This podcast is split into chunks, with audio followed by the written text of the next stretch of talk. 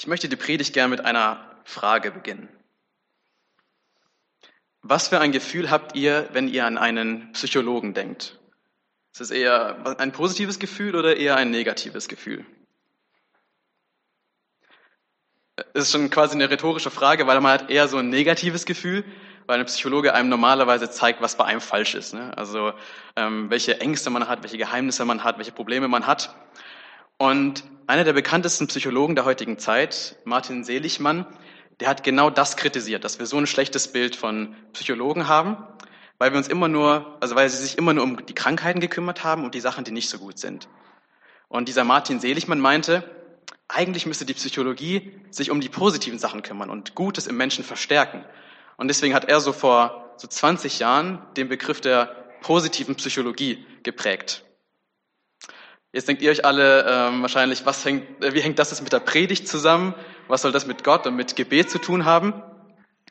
Ihr müsst euch noch ein bisschen gedulden, aber vielleicht hilft schon mal ähm, das Predigtthema oder diesen Predigtsatz, den ich mir überlegt habe, zu hören. Und zwar habe ich mir gedacht, über dieser Predigt soll der Satz stehen, wir dürfen klagen, aber wir sind nicht dazu berufen. Wir dürfen klagen, aber wir sind nicht dazu berufen. Und es wäre gut, wenn ich vielleicht im Vorfeld sage, dass das Predigtthema ja Gebet mit Perspektivwechsel war, aber ich eher um über das Thema Glaube mit Perspektivwechsel rede. Weil dieses Thema Gebet mit Perspektivwechsel immer in so einem Glauben mit drinsteckt und automatisch aus so einem Glauben mit Perspektivwechsel folgt. Aber das zeigt sich auch noch im, im Laufe der Predigt. Also zum ersten Teil. Wir dürfen klagen. Ich lese nochmal den Psalm 36 äh, vor, der ja selber ein Gebet von, von David war. Und ich lese aus der NGÜ, so als Ergänzung zur alten, wortgetreuen Elberfelder Übersetzung. Für den Dirigenten von David, dem Diener des Herrn. Die Sünde sitzt tief im Herzen des Gottlosen und flüstert ihm zu, was er tun soll. Sich Gott in Ehrfurcht zu unterstellen, käme ihm nie in den Sinn. Er gefällt sich darin, Schuld auf sich zu laden und andere zu hassen. Über seine Lippen kommt nichts als Lug und Trug. Es liegt ihm nichts mehr daran, vernünftig zu handeln und Gutes zu tun. Selbst wenn er im Bett liegt, schmiedet er noch unheilvolle Pläne. Er hat den Weg betreten, der alles andere als gut ist. Das Böse verabscheut er nicht. Ähm, das sind harte Worte auf jeden Fall. Aber vielleicht denkt man jetzt so, eigentlich so richtig klagen tut David ja nicht in diesem Psalm. Da fallen einem vielleicht andere Psalmen ein, die man kennt, wo David viel stärker so seinen Frust zum Ausdruck bringt. Ich habe mal eine Seite zurückgeschlagen und im Psalm 35 so ein paar Sachen gelesen. Die klingen sehr viel drastischer. Da sagt David, es treten verlogene Zeugen gegen mich auf. Sie stellen mir Fragen, auf die ich keine Antwort weiß. Diese Leute vergelten mir Gutes mit Bösen. Ich bin einsam, von aller Welt verlassen. Oder später sagt er, Herr, wie lange willst du mir ähm, das noch antun? Wie lange willst du dir das noch ansehen? Das ist, da ist irgendwie viel mehr Frust dabei. Aber ich glaube auch hier in Psalm 36, wo er so ganz drastisch über das Böse schreibt, klagt David ähm, indirekt. Und er beschreibt diesen, diesen Menschen, diesen Gottlosen, der ähm, Schuld auf sich lädt und es ihm gar kein Problem ist, der auf dem Bett noch drüber nachdenkt, Böses zu tun. Und vielleicht muss man hier dazu sagen, dass es ein bisschen sehr schwarz und weiß ist. Vielleicht ist es auch ein bisschen so Davids ähm, Formulierungsweise.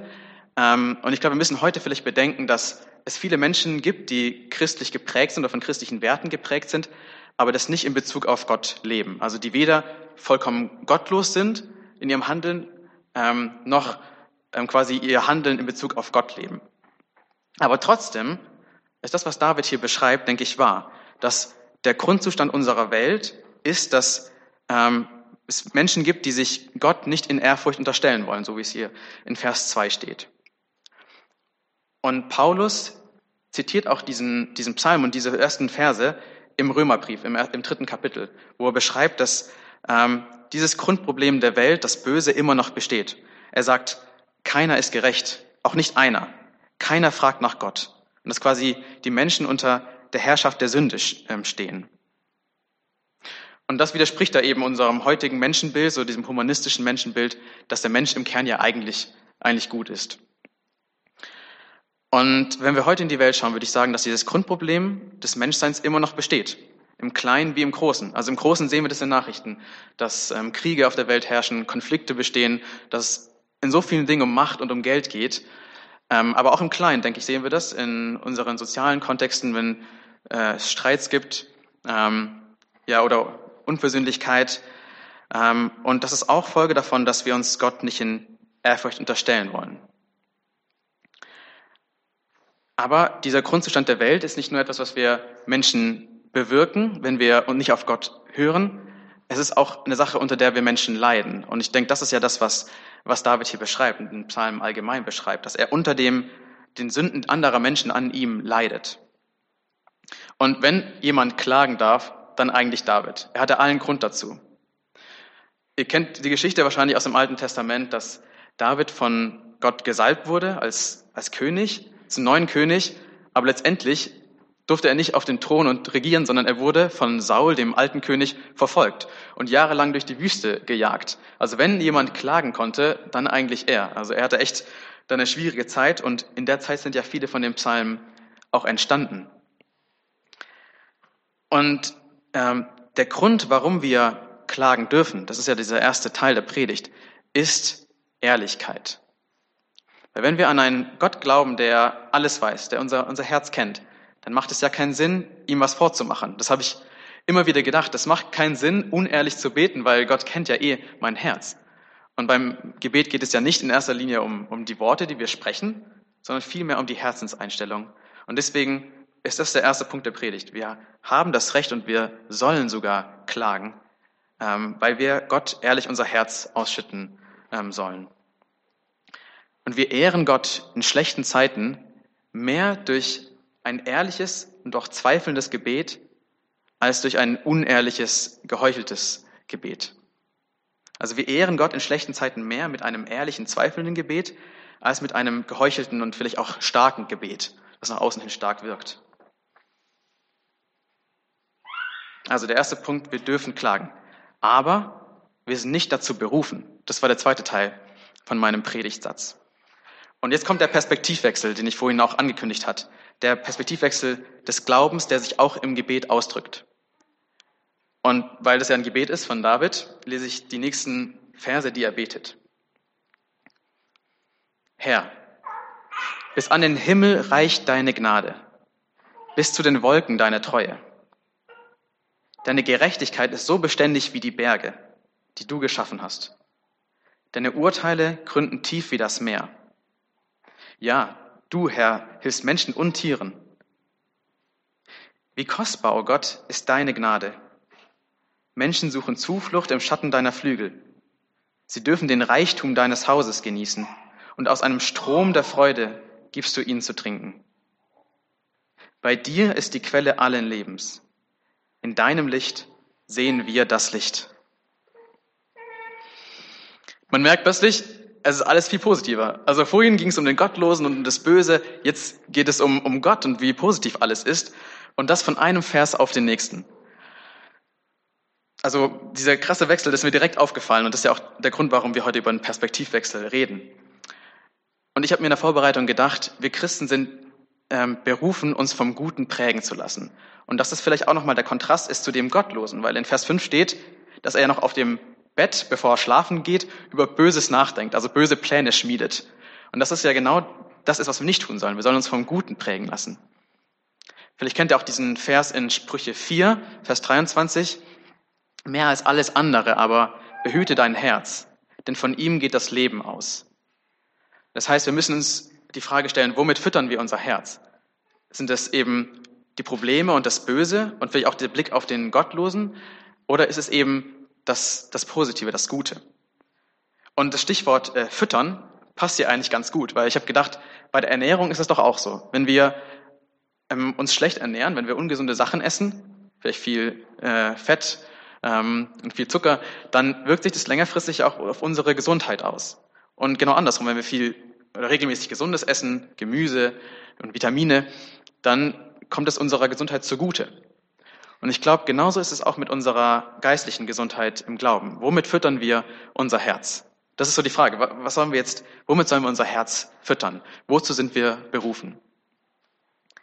Und ich glaube, von diesen ähm, fünf Versen von David kommen so zwei Dinge zum Vorschein. Einmal Dank und einmal Lobpreis. Einmal Dank für den Segen, den Gott einem schenkt im Leben und zum anderen der Lobpreis für Gottes Wesen. Und das sind so die zwei Punkte, die ich jetzt noch ein bisschen beschreiben will. Wenn David von dem Zuflucht im Schatten deiner Flügel spricht oder vom Reichtum deines Hauses, dann könnte man jetzt meinen, okay, das ist super metaphorisch, das ist voll abstrakt. Aber ich glaube, David hat immer da einen konkreten Segen von Gott drin gesehen, also den Reichtum deines Hauses. Und im Alten Testament war das ja auch so, dass der Segen Gottes sich immer in Besitz ausgedrückt hat oder oft und eben in Familie, Freunde, in Dingen, die einem ein gutes Leben ermöglichen. Das war immer verbunden. Also geistliche, geistlicher Segen und konkreter Segen. Und so haben wir ja auch viele konkrete Dinge, für die wir dankbar sein können. Also sei es das Dach über den Kopf, sei es eben Freunde und Familie, sei es Essen, das wir jeden Tag genießen dürfen, einen Job, ähm, aber auch einfach körperliche Gesundheit und geistliche Gesundheit. Das sind ja ganz konkrete Dinge, die wir genießen dürfen und für die wir Gott danken sollten. Und ich persönlich habe gemerkt, dass ich mir das mehr vornehmen will. Also diesen Segen ähm, ja, wahrzunehmen und es in mein Herz zu, zu schreiben quasi, damit mein Herz zu füttern, dass es mir eigentlich unglaublich gut geht. Und ich glaube, das fällt natürlich schwer in Zeiten, wo es einem nicht so gut geht. Aber vielleicht sollte man deswegen in Zeiten, wo es einem gut geht, in denen es einem gut geht, das umso stärker machen. Also damit sein, sein Herz quasi füttern. Und ich habe gedacht, ich mache das jetzt einfach mal hier, weil ich jetzt im letzten Jahr unglaublich viel Gutes erleben durfte. Markus hat es ja schon so ein bisschen äh, erzählt. Ich habe meinen Bachelor in Theologie machen können in, in Gießen. Das ist schon mal ein Grund zum Danken, dass ich dann Studium hinter mich gebracht habe. Aber ich wusste danach nicht so richtig, wie es weitergeht bei mir. Und war, hatte eigentlich den Traum, Medizin zu studieren, aber da braucht man ein sehr gutes Abi für und ich habe auch einen Eingangstest geschrieben und der ist nicht so gut ausgefallen. Und für mich war eigentlich klar, wenn es was werden soll, Gott, dann musst du das schenken, weil mein Test ist eigentlich zu schlecht, um, um reinzukommen. Und so war das auch, dass ich keine Zusage bekommen habe und äh, einfach nur so im, in der Luft gezappelt habe und quasi jetzt nur noch drei Wochen vor Semesterbeginn dann war und ich wusste nicht genau, was ich machen werde. Und ähm, dann von einem Tag auf den nächsten habe ich dann noch eine Zusage bekommen für das Medizinstudium in Bonn und für mich war das dann eine sehr große Bestätigung, aber auch ein Wunder, weil eigentlich hatte ich meine Chancen abschätzen können und da war keiner mehr da. Und ich hatte auch nicht mit Bonn gerechnet. Ich hatte vielleicht äh, mit einer anderen Uni gerechnet, die nicht so renommiert ist. Und jetzt habe ich sogar eben in Bonn einen Studienplatz bekommen. Und damit hat es nicht aufgehört, sondern als ich dann nach Bonn gezogen bin, habe ich direkt eine WG gefunden in einer Woche. Dann habe ich noch einen Arbeitsplatz gefunden, weil ich halt kein Stipendium mehr bekomme und Geld verdienen muss. Und das war eben ein überreicher Segen, für den ich jetzt nach wie vor dankbar bin aber bei dem ich nicht vergessen will, das aufzuschreiben und in mein Herz zu schreiben. Ähm, und ähm, jeder dankbare Moment trainiert quasi mein Herz für Zeiten, in denen es mir nicht so gut gehen wird. Und deswegen will ich mir das eben ins äh, Herz schreiben. Und damit kommt auch direkt die erste praktische Anwendung äh, von dieser Predigt. Ich hatte ja vorhin von der positiven Psychologie äh, von Martin Seligmann und Co. erzählt. Und ich habe das eigentlich erzählt, weil sie genau diesen Punkt Dankbarkeit für sich entdeckt haben. Vor 20 Jahren kam die Psychologie drauf, so, ah ja, das ist ja eine gute Sache. Aber eigentlich wissen wir ja schon seit 2000 Jahren, seit Paulus es geschrieben hat im Philipperbrief, dass Dankbarkeit extrem wichtig ist. Er sitzt nämlich, also Paulus sitzt im Gefängnis, ähm, als er den Philipperbrief schreibt und ähm, sagt, dass er eigentlich gelernt hat, mit jeder Lebenslage zufrieden zu sein. Und dann sagt er, macht euch um nichts Sorgen.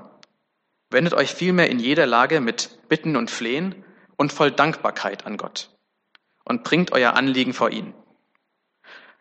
Hier kommt nochmal das, was ich vorhin gesagt habe, ähm, raus. Also wir dürfen das Anliegen vor Gott bringen, aber da äh, Paulus meint eben nicht ohne Dankbarkeit.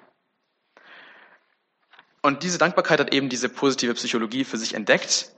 Und 2003 konnte der US-amerikanische Psychologe Robert Emmons nachweisen, dass Dankbarkeit eben ein ganz greifbaren, ähm, greifbare Auswirkungen für unser Leben hat. Er hatte eine Studienreihe und viele Probanden und hat die Probanden in drei Gruppen eingeteilt. Die erste Gruppe, die sollte nach jeder Woche fünf Dinge aufschreiben, für die sie dankbar ist. Die zweite Gruppe sollte nach jeder Woche fünf Dinge aufschreiben, über die sie sich ärgert. Und die dritte Gruppe durfte aufschreiben, was sie wollte, sei es positiv oder negatives. Und diese Studie oder diese mehreren Studien, die gemacht wurden, haben ergeben, dass Dankbarkeit eine Auswirkung, also positive Auswirkung auf die Stimmung, auf das körperliche Wohlbefinden, aber einfach prinzipiell auf die Lebenszufriedenheit hat. Und deswegen habe ich mir jetzt vorgenommen, das auch zu machen. Also einmal pro Woche, fünf Gründe. Das ist eigentlich ja gar nicht so viel. Ähm, habe mir das gestern in meinen Kalender eingetragen, dass ich sonntags abends machen möchte. Und vielleicht ist es für euch auch ein Ansporn, das zu machen. Vielleicht macht es aber auch schon. Ähm, und vielleicht wird ja irgendwann aus äh, fünf Dinge pro Woche fünf Dinge pro Tag. Bei diesem Vers, ähm, den David ähm, betet, über das Reichtum deines Hauses, da ist mir noch eine Person eingefallen aus dem Neuen Testament. Ihr kennt sicher das Gleichnis vom verlorenen Sohn in Lukas 15. Und ich sage immer dazu, das ist das Gleichnis von den verlorenen Söhnen, ähm, eben aus einem bestimmten Grund. Kurz zusammengefasst, der jüngere Sohn geht zu seinem Vater und sagt ihm, ich möchte gerne mein Erbe ausgezahlt bekommen. Er nimmt das Geld, zieht los, verprasst alles Geld und endet dann quasi ganz am Boden und kommt voller Scham und Reue zurück zu seinem Vater. Und der Vater, er nimmt ihn an, er vergibt ihm. Und das ist ja eben dieses Gleichnis, was uns verdeutlichen soll, egal was du mitbringst, was du angestellt hast im Leben, Gottes Vergebung ist für dich da. Und wie reagiert der andere Sohn, der zweite verlorene Sohn? Als er hört, dass ähm, der Vater für den jüngeren Sohn ein Fest schmeißt und das ähm, gemästete Kalb schlachten lässt, dann sagt er zu seinem Vater, ich war so viele Jahre bei dir und war immer gehorsam und du hast mich nie so ein Fest haben lassen. Und darauf entgegnet der Vater, Kind, du bist immer bei mir und alles, was mir gehört, gehört auch dir. Und dann dachte ich mir so, ja, der, der Neid von diesem älteren Sohn lag darin, dass er vergessen hat, was er eigentlich bei seinem Vater hat. Also, dass er eigentlich diesen Reichtum, dieses, diesen Reichtum von Gottes Haus schon immer hatte. Und deswegen glaube ich, dass für unseren Glauben dieser Perspektivwechsel immer wieder nötig ist, dass wir uns immer wieder erinnern, was wir eigentlich an Gott haben. Und wir haben jetzt viel über Dankbarkeit und Dinge in unserem Leben, konkreten Segen geredet. Aber ich glaube, der Reichtum von Gottes Haus äußert sich vor allem in Gottes Wesen. Und ich habe das bei, bei Paulus auch mehr rausgehört, dass er plötzlich über Gottes Wesen schwärmt. Und ich denke, das ist ähm, der erste Grund für Gottes Reichtum, und zwar sein Wesen. David klagt ja über das Böse ähm, in diesem Psalm und in anderen Psalmen. Aber er scheint hier Gott zu loben, unabhängig von dem, was ihn eigentlich beschäftigt, von dem Bösen, was ähm, ihn quasi herumtreibt, dass er von, da, von Saul verfolgt wird, ähm, also unabhängig von seinen Lebensumständen. Ich lese noch mal vor, was er über Gottes Wesen sagt. Er sagt, bis zu dem Himmel reicht deine Gnade, bis zu den Wolken deine Treue. Deine Gerechtigkeit ist so beständig wie die Berge, die du geschaffen hast. Und dann später noch, bei dir ist die Quelle allen Lebens. In deinem Licht sehen wir das Licht. David schwärmt so von Gottes Wesen, weil er weiß, dass das für ihn eigentlich genug ist. Und da gibt es einen schönen Vers in Römer 8, Vers 38 ähm, und 39. Denn ich bin gewiss, dass weder Tod noch Leben, weder Engel noch Mächte noch Gewalten, weder Gegenwärtiges noch Zukünftiges, weder Hohes noch Tiefes, noch sonst eine eigene andere Kreatur uns trennen kann von der Liebe Gottes, die in Jesus Christus ist. Da beschreibt ja Paulus auch ähm, die Liebe Gottes, die uns niemand nehmen kann. Und ich glaube, das ist Davids Grund, Gottes Wesen zu loben, weil er weiß, das, was ich in Gott habe, was ich in seinem Wesen habe, das kann mir niemand nehmen. Und deswegen ist das so eine Sache, die trotz Bösen bestehen bleibt, weil Gottes Wesen bestehen bleibt. Und ich werde noch kurz ein bisschen aufzählen, was David hier beschreibt. Er nennt ja einmal ähm, diese Zuflucht im Schatten deiner Flügel. Das heißt, bei Gott haben wir ähm, Annahme. Das heißt, selbst wenn uns niemand annimmt, keiner in unserem Umfeld, dann haben wir bei Gott einen liebevollen Vater, der uns annimmt. Dann redet er über Gerechtigkeit. Selbst wenn wir Unrecht erleiden in unserem Umfeld und Gott ähm, ja, das ans Herz legen, dann verspricht er sich darum zu kümmern. Früher oder später. Irgendwann muss sich jeder Mensch vor Gott ähm, ja, vor Gott zur Rede gestellt werden und ähm, vor Gott Rechenschaft ablegen über das, was er getan hat. Das heißt, Gott wird Gerechtigkeit schaffen. Und das, was ähm, David hier als das Kostbarste bezeichnet, ist Gottes Gnade. Wie, wie kostbar, oh Gott, ist deine Gnade. Dass wir eben so wie der verlorene Sohn, also der erste verlorene Sohn, zu Gott kommen dürfen und Gott uns nicht nach unseren Fehlern definiert, sondern eben uns seine Vergebung an, anbietet. Das ist ja das, ähm, ja der größte Schatz an unserem Glauben eigentlich. Und diese Gnade, die weist ja noch auf eine ganz bestimmte Person hin. Diese Gnade verweist auf Jesus. Und wenn David hier von der Quelle allen Lebens spricht oder von, von dem Licht des Lebens, ähm, da muss ich auch ganz konkret an Jesus denken, weil Jesus ja im Johannesevangelium so beschrieben wird. Also im ersten Kapitel des Johannesevangeliums steht, in ihm war das Leben und dieses Leben war das Licht der Menschen. Das Licht leuchtet in der Finsternis und die Finsternis hat es nicht auslöschen können. Heißt, Jesus ist eben dieses Leben und Jesus ist dieses Licht des Lebens. Und Licht wird ja meistens mit irgendwie Hoffnung assoziiert. Das heißt, Jesus hat uns Hoffnung gebracht. Eine Hoffnung, die nicht ausgelöscht werden kann. Eine Hoffnung, die ähm, jedes Leid ähm, überbieten soll. Und eine Hoffnung, die auch über den Tod hinaus bestehen soll. Vor allem im Angesicht des Todes. Und Gott hat uns nicht nur Vergebung angeboten durch den Tod von Jesus, sondern auch Hoffnung geschenkt, eben über den Tod hinaus, dadurch, dass Jesus nicht im Tod geblieben ist, sondern auferstanden ist und der Tod besiegt wurde. Und diese Botschaft hat eben die Kraft, selbst im Angesicht des Bösen Hoffnung zu schenken.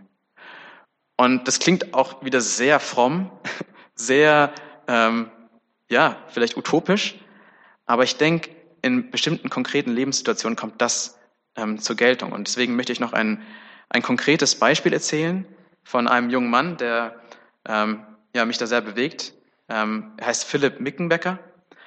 Es kann sein, dass ihr davon schon gehört habt, ähm, vor allem vielleicht die Jüngeren unter euch, die auch YouTube gut kennen. Philipp wurde mit seinem Bruder Johannes auf YouTube bekannt für die verrückten Aktionen, die sie geplant haben, dass sie ähm, verrückte Konstruktionen gebaut haben, selber ein U-Boot gebaut haben, eine Achterbahn aus ähm, Badewannen und so weiter. Und letztendlich die beiden das verkörpert haben, dass man nicht nur im virtuellen Leben sein soll, sondern im echten Leben. Deswegen hießen sie auch die, die Real-Life-Guys. Und Philipp ist über die Jahre, ähm, als sie diesen YouTube-Kanal aufgebaut haben, Christ geworden, also bewusst Christ geworden und hat seinen Fans auch immer wieder Einblicke in sein Leben als Christ gegeben. Und vor allem, als er im letzten Jahr 2020 zum dritten Mal die Diagnose Lymphdrüsenkrebs bekommen hat. Also er hat schon zweimal die, die Krankheit ähm, überstanden und zum dritten Mal hat er letztes Jahr die Diagnose bekommen. Und er wurde deswegen in viele Talkshows eingeladen, um zu erzählen, wie er damit umgeht. Und er hat immer sehr ehrlich erzählt davon. Hat zum Beispiel in einem Interview, ähm, also er war auch bei vielen öffentlich-rechtlichen äh, Fernsehsendern, aber im ERF hat er einmal gemeint, wenn Gott wirklich vorhat, dass ich jetzt sterben soll, dann ist das für mich komplett okay. Wenn Gott vorhat, mich zu heilen, ist das für mich auch komplett okay. Und Philipp ist leider vor elf Tagen gestorben, am 9. Äh, Juni. Und das Zeugnis, das er aber für die Hoffnung über den Tod hinaus gegeben hat, äh, ist unvergleichlich. Und ich glaube, kein Mensch, den ich kenne, hat das in einer authentischeren Weise gemacht wie, wie er. Und wenn ihr wollt, könnt ihr euch gerne das YouTube-Video anschauen, was seine Freunde und sein, sein Bruder so als Nachruf von ihm gemacht haben. Das ist sehr bewegend und zeigt auch nochmal, wer Philipp war und wie er seinen Glauben gelebt hat. Und Johannes sagt an einer Stelle, also sein Bruder, dass Philipp immer sich dafür entschieden hat, also sich immer für die Freude entschieden hat und dafür entschieden hat, nicht traurig zu sein. Dass er selbst im Leid noch gesagt hat, er entscheidet sich für die Freude und nicht dafür traurig zu sein. Und David betet hier ja, aus einem Strom der Freude gibst du ihn zu trinken. Und ich habe gedacht, da passt das Leben von Philipp und vor allem die letzten Monate so gut dazu, weil er immer diese Freude betont hat, selbst im Leid. Und ich hoffe, dass wir das mit Gottes Hilfe realisieren können. Im Kleinen wie im Großen. Wir sind nicht alle zu solchen Dingen berufen wie, wie Philipp und wir können dankbar sein, dass ähm, es uns so gut geht. Aber ich denke, wir können im Kleinen damit anfangen und üben. Und im Kleinen, ähm, damit möchte ich jetzt meine Predigt auch abschließen, ähm, tut es sicher gut, wenn wir vor allem im Gebet ähm, immer wieder aktiv diesen Perspektivwechsel vom, von dem Problem, von dem Bösen hin zum Guten, eben zu Gottes Wesen und zu seinem Segen ähm, vollziehen, diesen Perspektivwechsel vollziehen. Und ich habe bei mir an die letzten Jahre in meinem Hauskreis ähm, gedacht in, in Gießen und habe gemerkt, dass doch oft irgendwie bei der Austauschrunde am Ende vor allem immer die Probleme und die Sorgen im Vordergrund standen und wir die meiste Zeit darüber und dafür gebetet haben. Und das ist ja auch in Ordnung. Ich habe gedacht, eigentlich möchte ich nicht dabei stehen bleiben und diesen Perspektivwechsel mehr machen. Und ich dachte so als zweite, vielleicht praktische Anwendung, vielleicht hilft es uns einfach prinzipiell mit der Dankbarkeit anzufangen und mit dem Lobpreis über Gottes Wesen, ähm, dass er immer bestehen bleibt und wir davon ausgehend dann zu den Dingen kommen, die uns schwerfallen, ähm, die unser Leben beschäftigen ähm, und das sicher auch unserem Herzen dann, dann gut tut. Ja, und weil wir das eben nur mit Gottes Hilfe tun können, möchte ich zum Abschluss noch beten und ihn ganz konkret für seine Hilfe bitten.